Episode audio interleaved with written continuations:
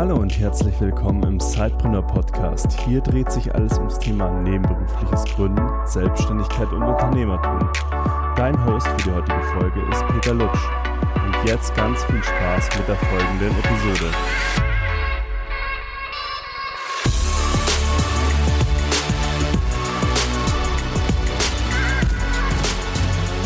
Hallo und herzlich willkommen zu einer neuen Episode des Zeitbrenner Podcasts. Ich habe heute den Rainer Gabel zu Gast und wir werden uns heute um das Thema Anlage von Finanzdienstleistungen bis hin zu seiner persönlichen Gründerstory bewegen.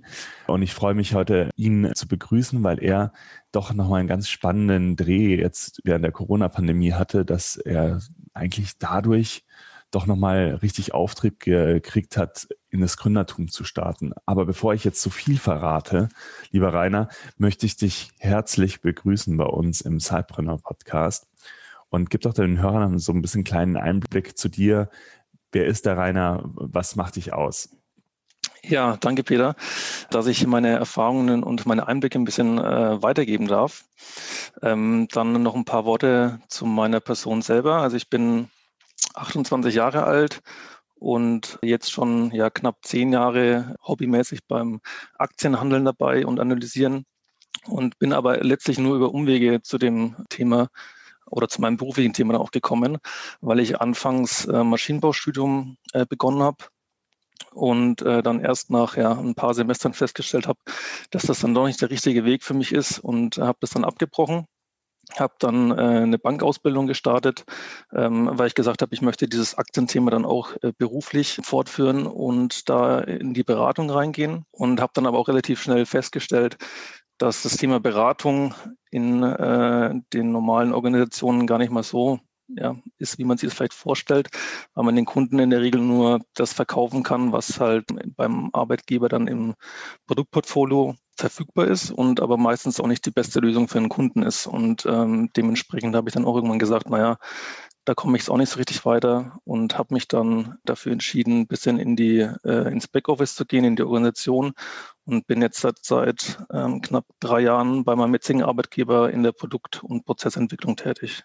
Du hast ja jetzt schon ein bisschen angedeutet, äh, dich hat es dann in die Finanzbranche, in die Bankenbranche verschlagen sozusagen. Was hat dich denn grundsätzlich an dem Thema gereizt? Also was waren so, was waren so die Themen, dass es dich weg von deinem äh, ursprünglichen Studium hin äh, in die Branche gezogen hat? Mhm. Also das, was dem ja, ich sage jetzt mal Maschinenbau, äh, besser gesagt dem Verbrennungsmotor mit dem Elektromotor aktuell passiert, dieser Wandel, ähm, den hast du im Finanzwesen eigentlich schon die letzten Jahre, Jahrzehnte immer äh, dabei gehabt. Äh, ob das jetzt vom Sparbuch äh, mit sechs Prozent Zinsen zum Verwahrengeld hin ist oder ähm, vom persönlichen Berater vor Ort zum Robo-Advisor, ähm, da ist ein extremer Wandel immer mit dabei gewesen, auch in technischer Hinsicht. Und das äh, hat mich fasziniert. Und die Thematik bei den Aktien äh, ist, ist dieselbe. Also da ist es auch so, dass über eine einzelne äh, eine Finanznachricht oder ein Tweet von, von Elon Musk äh, der ganze Markt irgendwie durcheinander gewirbelt werden kann. Und diese Aktualität hat mich da äh, sehr gereizt.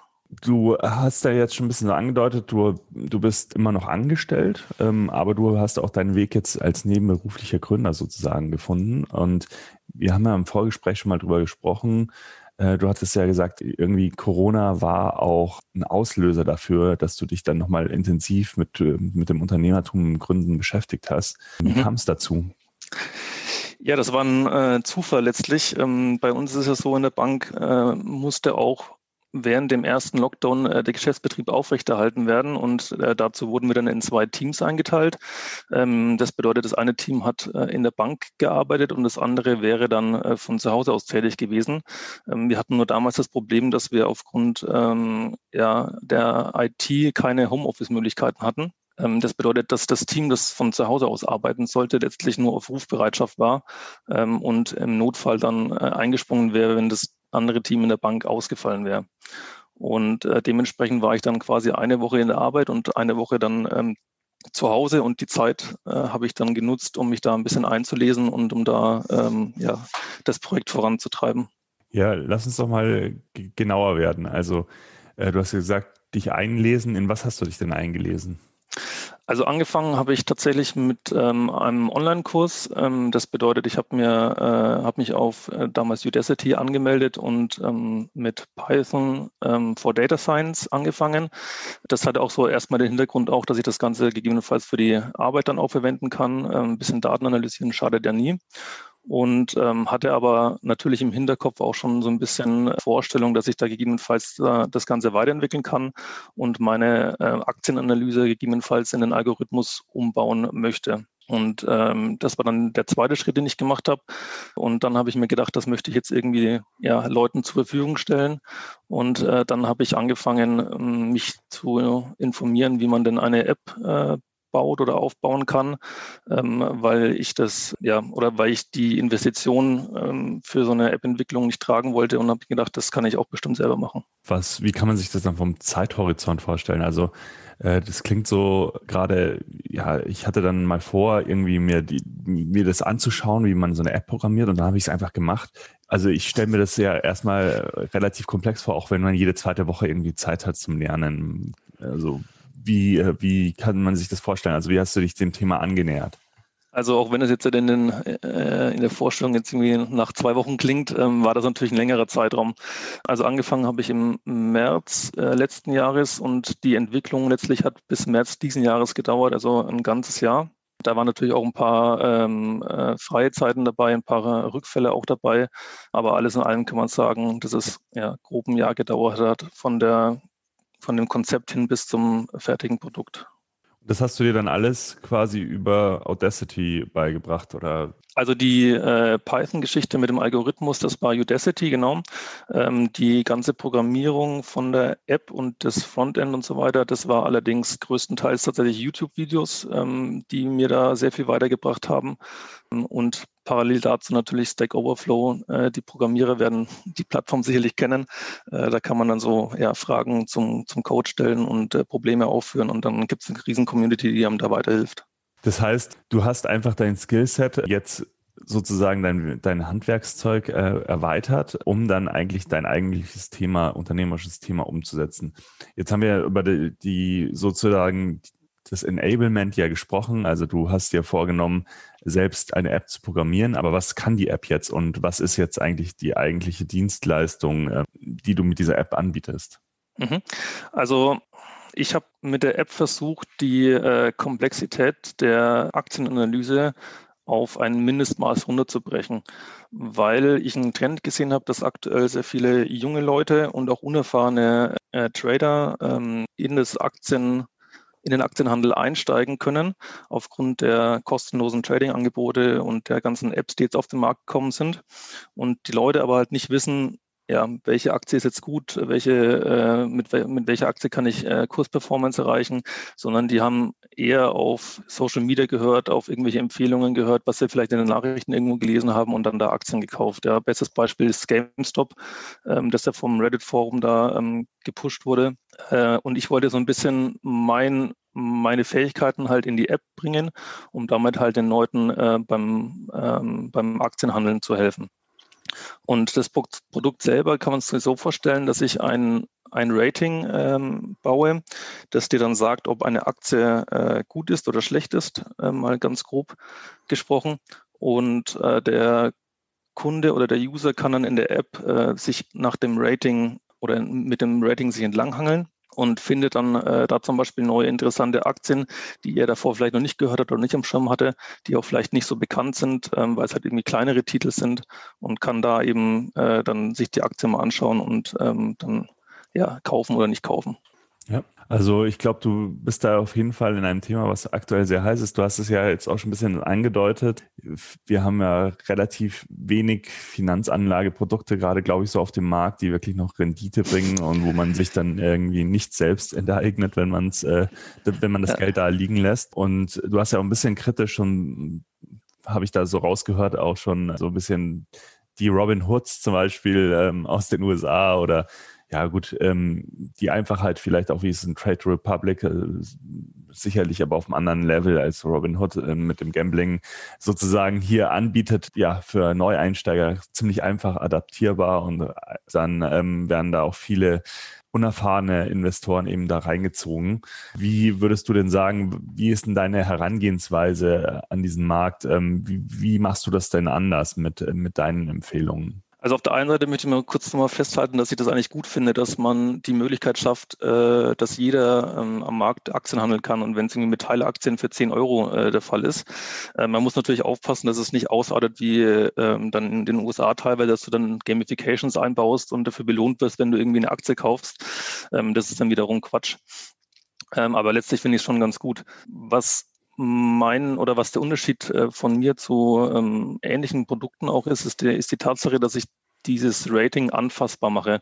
Also viele andere ähm, oder letztlich hat ja jedes größere ähm, Investmenthaus, also die Deutsche Bank zum Beispiel, ratet ja auch Aktien und setzt Kursziele aus, ähm, die ja auch auf einer extremen Fundamentalanalyse ähm, beruhen. Aber da habe ich immer das Problem, dass ich da keinen Anhaltspunkt habe, wann dieses Ziel eintreten soll, was, was im Zeitraum sprechen wir hier. Und äh, meistens sind diese Analysen auch relativ ähm, zeitversetzt, ähm, weil da halt ein großes Team dahinter ist, das dann die Aktie ins Detail anschaut. Und ähm, bei mir ist es eben so, dass das äh, Rating sich tagesaktuell abrufen lässt. Äh, man kann da auch eine Push-Benachrichtigung einstellen, da wird man informiert, äh, wenn sich was geändert hat. Ähm, und eben ähm, durch diesen Algorithmus, den ich da entwickelt habe, ähm, der ist auch getestet. Das heißt, ich habe mir da die letzten 17 Jahre angeschaut in der Historie, wenn man nach diesem Rating-Modell handeln würde, wie würde dann die Performance ausschauen? Und ähm, da ist eben eine klare Outperformance gegenüber zum Beispiel dem DAX rausgekommen. Jetzt müssen wir an dieser Stelle nochmal ganz kurz einen äh, Disclaimer machen. Das hier heute ist natürlich keine, in dem Podcast hier keine ähm, Finanzanlageberatung. Also ihr entscheidet natürlich immer selber, was ihr tut. Aber dennoch möchte ich hier noch gerne nochmal ein bisschen auf deinen Algorithmus äh, eingehen ähm, und jetzt auch nochmal äh, so ein bisschen rauskitzeln, wie du das ganze Thema angehst. Also du sagst gerade, du hast äh, den DAX outperformed. Für die, die jetzt noch nicht so tief in dem Thema drin sind, also was schaust du dir da so an Faktoren denn an, wenn du so eine Empfehlung abgibst? Mhm. Also das Rating ist letztlich auf ähm, sechs äh, Kennzahlen aufgebaut. Die oder der Großteil der Kennzahlen dreht sich eigentlich so ein bisschen um die, ähm, wie soll ich sagen, Absicherung und Sicherstellung, dass man die Aktie ganz gut handeln kann. Also da sind solche ähm, Faktoren wie zum Beispiel die Marktkapitalisierung dabei oder ähm, das Handelsvolumen und dass es zum Beispiel kein Penny Stock ist. Und äh, mit die wichtigste oder ja, die wichtigste Kennzahl ist dann letztlich die Rentabilität von dem Unternehmen. Das bedeutet, da werden es nur oder in die Top-Ratings schaffen es dann nur Unternehmen, die ähm, beim letzten, bei den letzten Quartalszahlen eben ein, ein, gutes Ergebnis geliefert haben. Und wenn man dann eben alles zusammenbaut, äh, dann äh, ergibt sich eben Gesamtrating und ähm, mit dem äh, oder mit dem arbeiten wir dann da. Jetzt haben wir noch gar nicht darüber gesprochen, also ich zumindest äh, habe ich es noch nicht gehört, glaube ich. Wie, wie, heißt jetzt eigentlich äh, dein Unternehmen? Weil das haben wir ja noch gar nicht genannt. Irgendwie. Der Hexagon Finance nennt sich das Ganze. Hexagon eben aufgrund der äh, sechs Kennzahlen, die ich verwende. Und in der App selber ist dann auch quasi auf der äh, Startseite von den Aktien immer so ein ähm, Hexagon bestenfalls. Das heißt, wenn die äh, Aktie alle Kriterien erfüllt, hat man ein ganz ausgefülltes Hexagon als, als Rating. So ein, so ein ähm, Spider-Chart ist das dann. Mhm. Daher kommt die Namensgebung. Hast du denn mit ähm, Hexagon Finance schon so eine Mission formuliert, äh, auf der du bist? Ja, die Mission haben wir letztlich auch schon angesprochen. Also ich möchte eigentlich so viele Leute wie möglich bei den ähm, Investmententscheidungen unterstützen oder auch neue Entscheidungen ähm, äh, zeigen und äh, das eben auch zu einem ja, äh, günstigen Preis, äh, dass man nicht äh, die ganzen Gewinne, die man dann einstreicht, direkt wieder in das äh, Abo buchen muss, ähm, sondern eben ja eine Art Discounter-Modell anbieten. Mhm.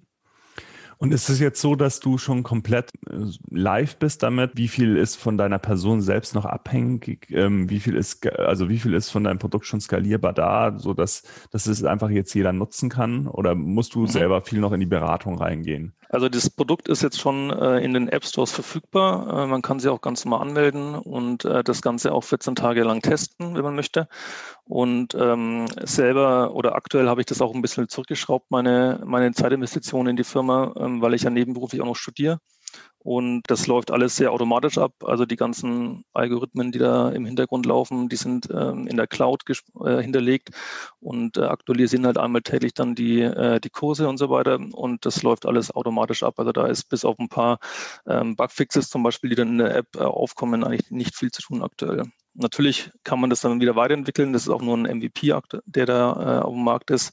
Ähm, aber das, ja, da nehme ich mir dann die Zeit und äh, plane mir das so ein, wie ich mir das dann ähm, oder wie ich das auch zur Verfügung habe. Jetzt ist so das Thema, wie finde ich meine ersten Kunden, äh, wie finde ich überhaupt Kunden, immer so ein ganz großes Thema natürlich bei jedem, der ein Unternehmen gründet, aber auch mhm. gerade bei unseren Zeitpreneuren da draußen. Wie hast du denn so deine ersten ja, Kunden für dein Produkt gefunden? Also das ist ein ganz großes Problem, weil man natürlich als Startup äh, ja null Reichweite ja hat, wenn man damit anfängt und letztlich bei seinen ähm, Freunden, äh, Kollegen, äh, bei der Familie anfängt, äh, das vorzustellen, die dann auch in der in der Beta-Phase mich unterstützt haben. Und äh, ich habe auch festgestellt, dass es nicht so leicht ist, wie man sich das vielleicht äh, ausdenkt oder äh, vorstellt, äh, Kunden zu gewinnen. Ich habe ganz gute Erfahrungen gemacht, die oder auf Medienbrüche zu äh, verzichten. Das bedeutet, ich habe äh, über Google Ads zum Beispiel direkt Werbung für die App gemacht äh, und bei ähm, Apple gibt es die Search Ads, das ist quasi dasselbe, wo der Kunde direkt auf den Play Store oder auf den Apple Store kommt und die App dann runtergeladen wird. Äh, und ich versuche, ja, so wenig Zwischenbaustellen wie möglich einzubauen. Also die Homepage oder über die Homepage zu routen wäre auch noch eine Option. Aber sobald du dann irgendwie ähm, im Printmedium zum Beispiel bist, ähm, wird schon sehr schwer, da Kunden äh, dafür zu gewinnen und auch die ähm, äh, Conversion Rate geht dann halt sehr stark runter. Ja, also ich glaube auch Paid Advertising ist natürlich immer eine Möglichkeit, aber ich, ich kann mir vorstellen, so in der Finanzbranche ist es auch nicht gerade günstig, oder da ähm, App-Installs einzukaufen oder wie, wie hm. verhält sich das da? Also es kommt ein bisschen drauf an, auf die Location, auf die du abspielst.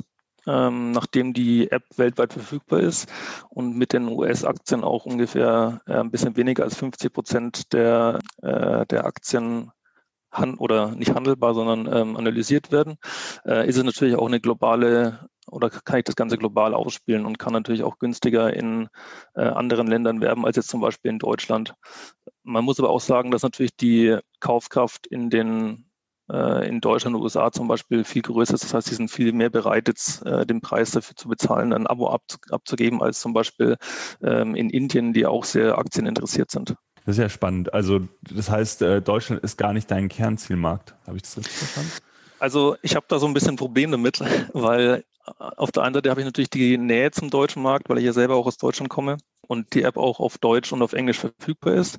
Auf der anderen Seite habe ich, ein, habe ich die Daten von meinem Anbieter für den US-Markt. Also ich habe aktuell nur US-Aktien live und ähm, ich merke so ein bisschen, dass bei den äh, deutschen Usern die Problematik besteht, dass sie gerne auch deutsche Aktien analysiert bekommen äh, wollen würden oder sich auch dafür interessieren und das eben in meiner App aktuell noch nicht möglich ist. Mhm. Und deswegen äh, ist es aktuell tatsächlich nicht unbedingt mein Zielmarkt, ja.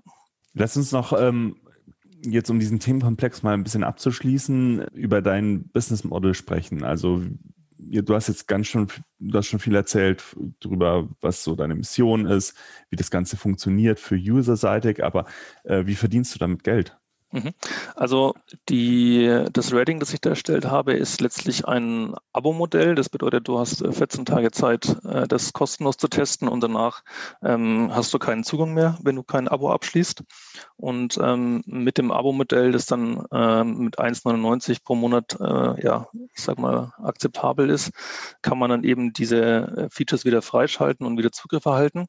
Und ähm, mit den Einnahmen ja, bezeichnet letztlich oder den, den Haupt, der Hauptausgabepunkt aktuell ist bei mir eben äh, der, der Datenlieferant, der mir eben die Fundamental- und die Kursdaten und so weiter liefert. Und ähm, damit versuche ich dann bestenfalls das eben abzudecken und dann eben ja, Gewinn zu machen. Mhm. Beziehungsweise dann wieder die Pakete zu erweitern, sodass ich dann auch noch mehr Länder dazu holen kann. Okay, das heißt, die ähm, Kunden, deine potenziellen App-Nutzer, ähm, die können es erstmal 14 Tage gratis testen, ob sie ja damit auch zurechtkommen, ob äh, alles äh, für sie so nachvollziehbar ist, äh, wie sie sich das vorstellen. Und dann wird das Ganze in ein Abo-Modell umgewandelt sozusagen. Mhm. Da aber nochmal ganz wichtig, wo ich mich auch extra oder explizit dafür entschieden habe, wegzugehen von diesen, ich lade mir die App runter und muss automatisch das Abo abschließen und habe dann so ein 14-Tage-Trial, sondern ich habe ähm, extra gesagt, der Kunde muss am Anfang nichts abschließen, sondern lädt sich einfach die App runter, ähm, spielt ein bisschen rum, testet ein bisschen was aus und nur wenn er wirklich von sich aus sagt, er will ein Abo abschließen, äh, dann wird das eben ähm, geschäfts-, äh, geschäftspflichtig schon kostenpflichtig. Ähm, und da ist eben kein automatischer Abozwang oder ähnliches dabei. Mhm.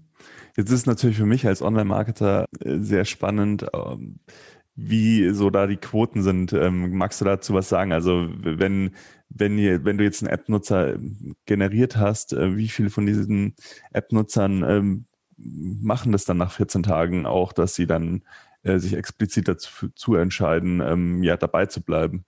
Ja, also, also die ähm, Conversion Rate von den Apps, äh, von den Werbe, äh, Werbe-Ads ähm, ist relativ äh, gut, glaube ich. Da sind wir so bei 9%, 10%. Ähm, und von der Retention, die User Retention, die du gerade angesprochen hast, äh, ist im ja, kleinen äh, einstelligen Prozentbereich. Mhm.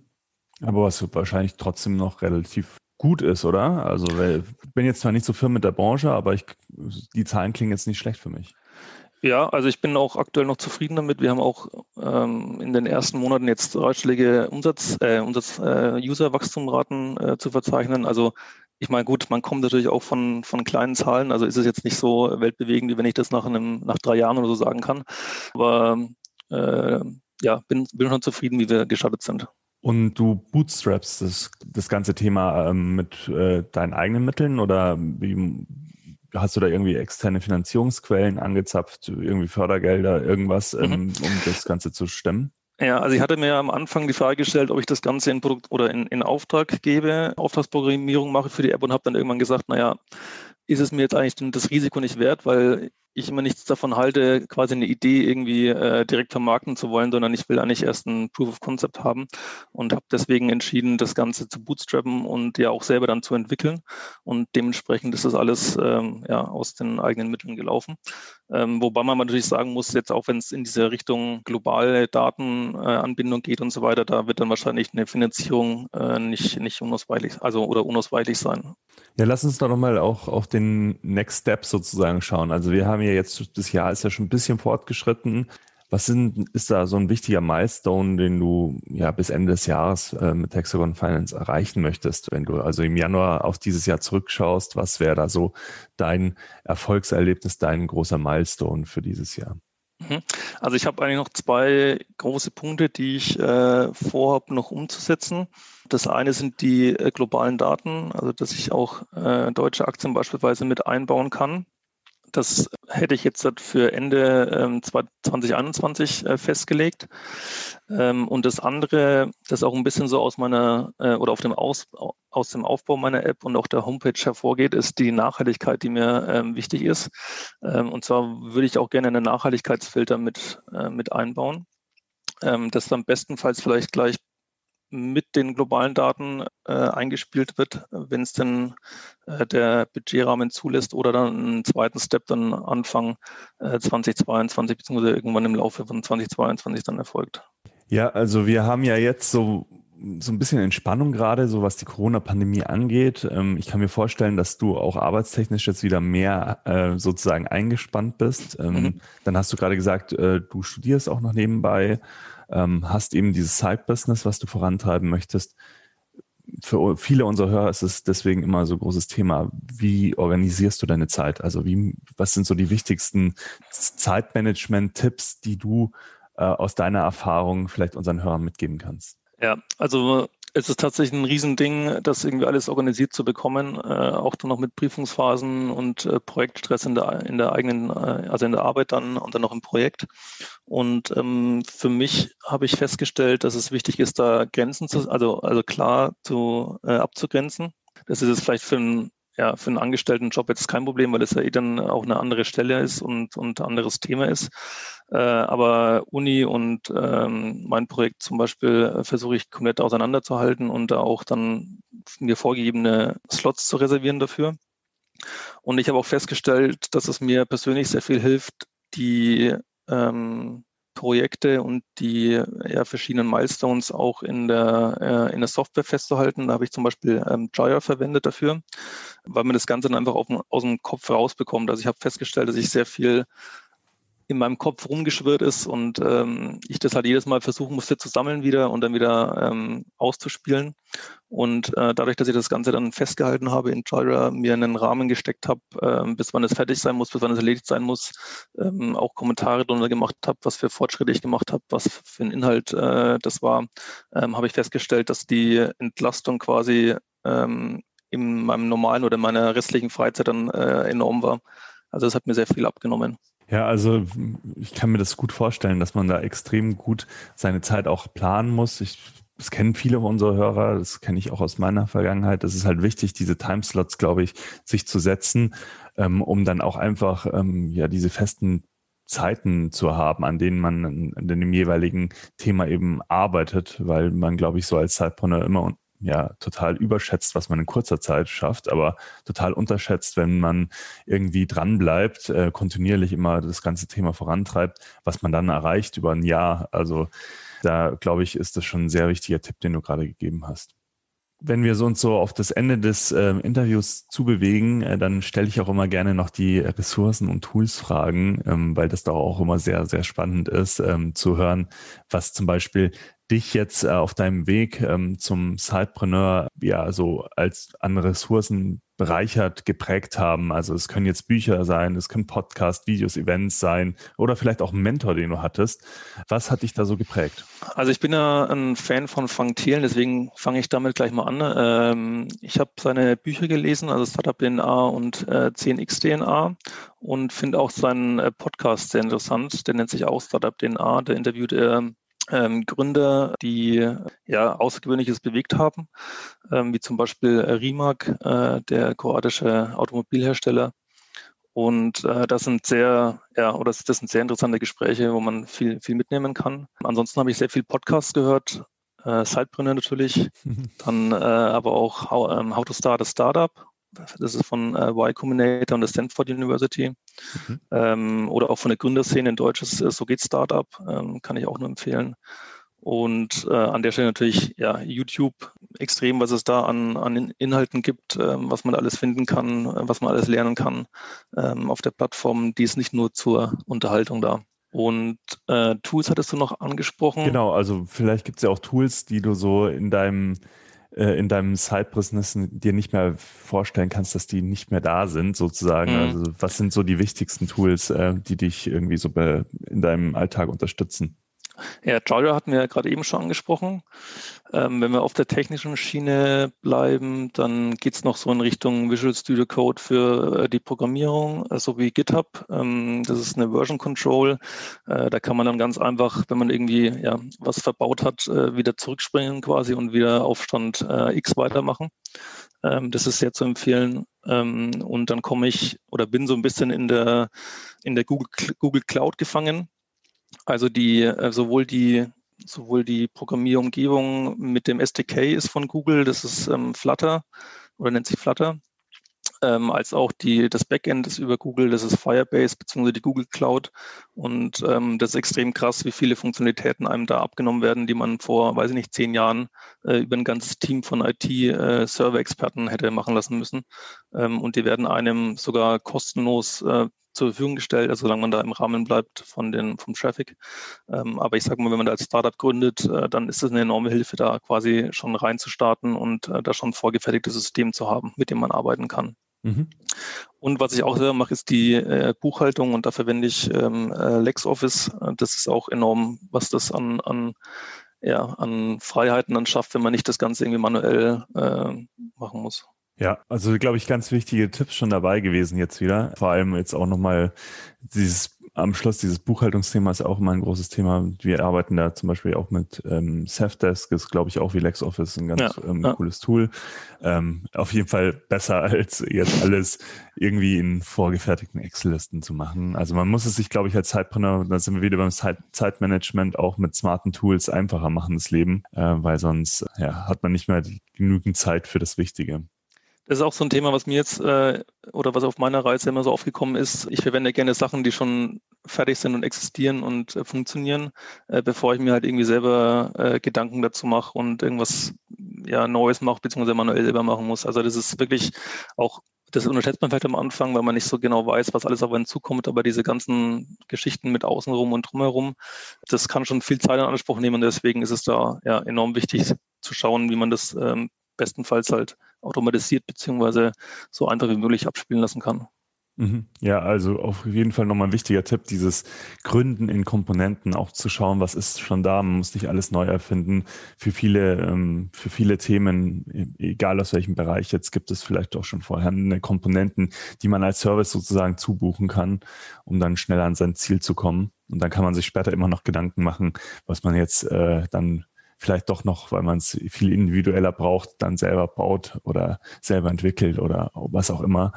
Aber das ist, glaube ich, nochmal ein super Tipp gewesen, Rainer, zum Schluss.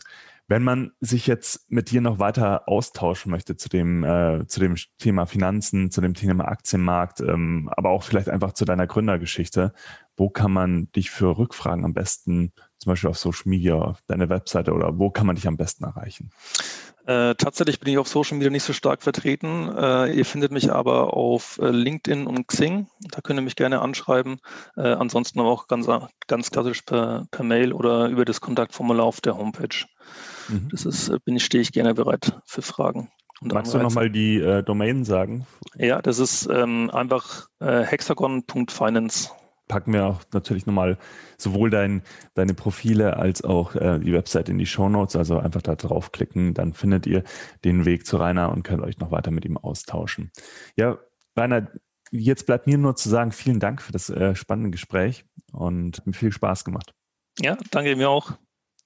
Und euch da draußen einen wunderbaren Start in den Tag, wenn ihr es morgens hört oder je nachdem dann auch einen guten Tagesausklang. Ähm, ich äh, freue mich schon auf die nächste Episode mit euch und bis zum nächsten Mal.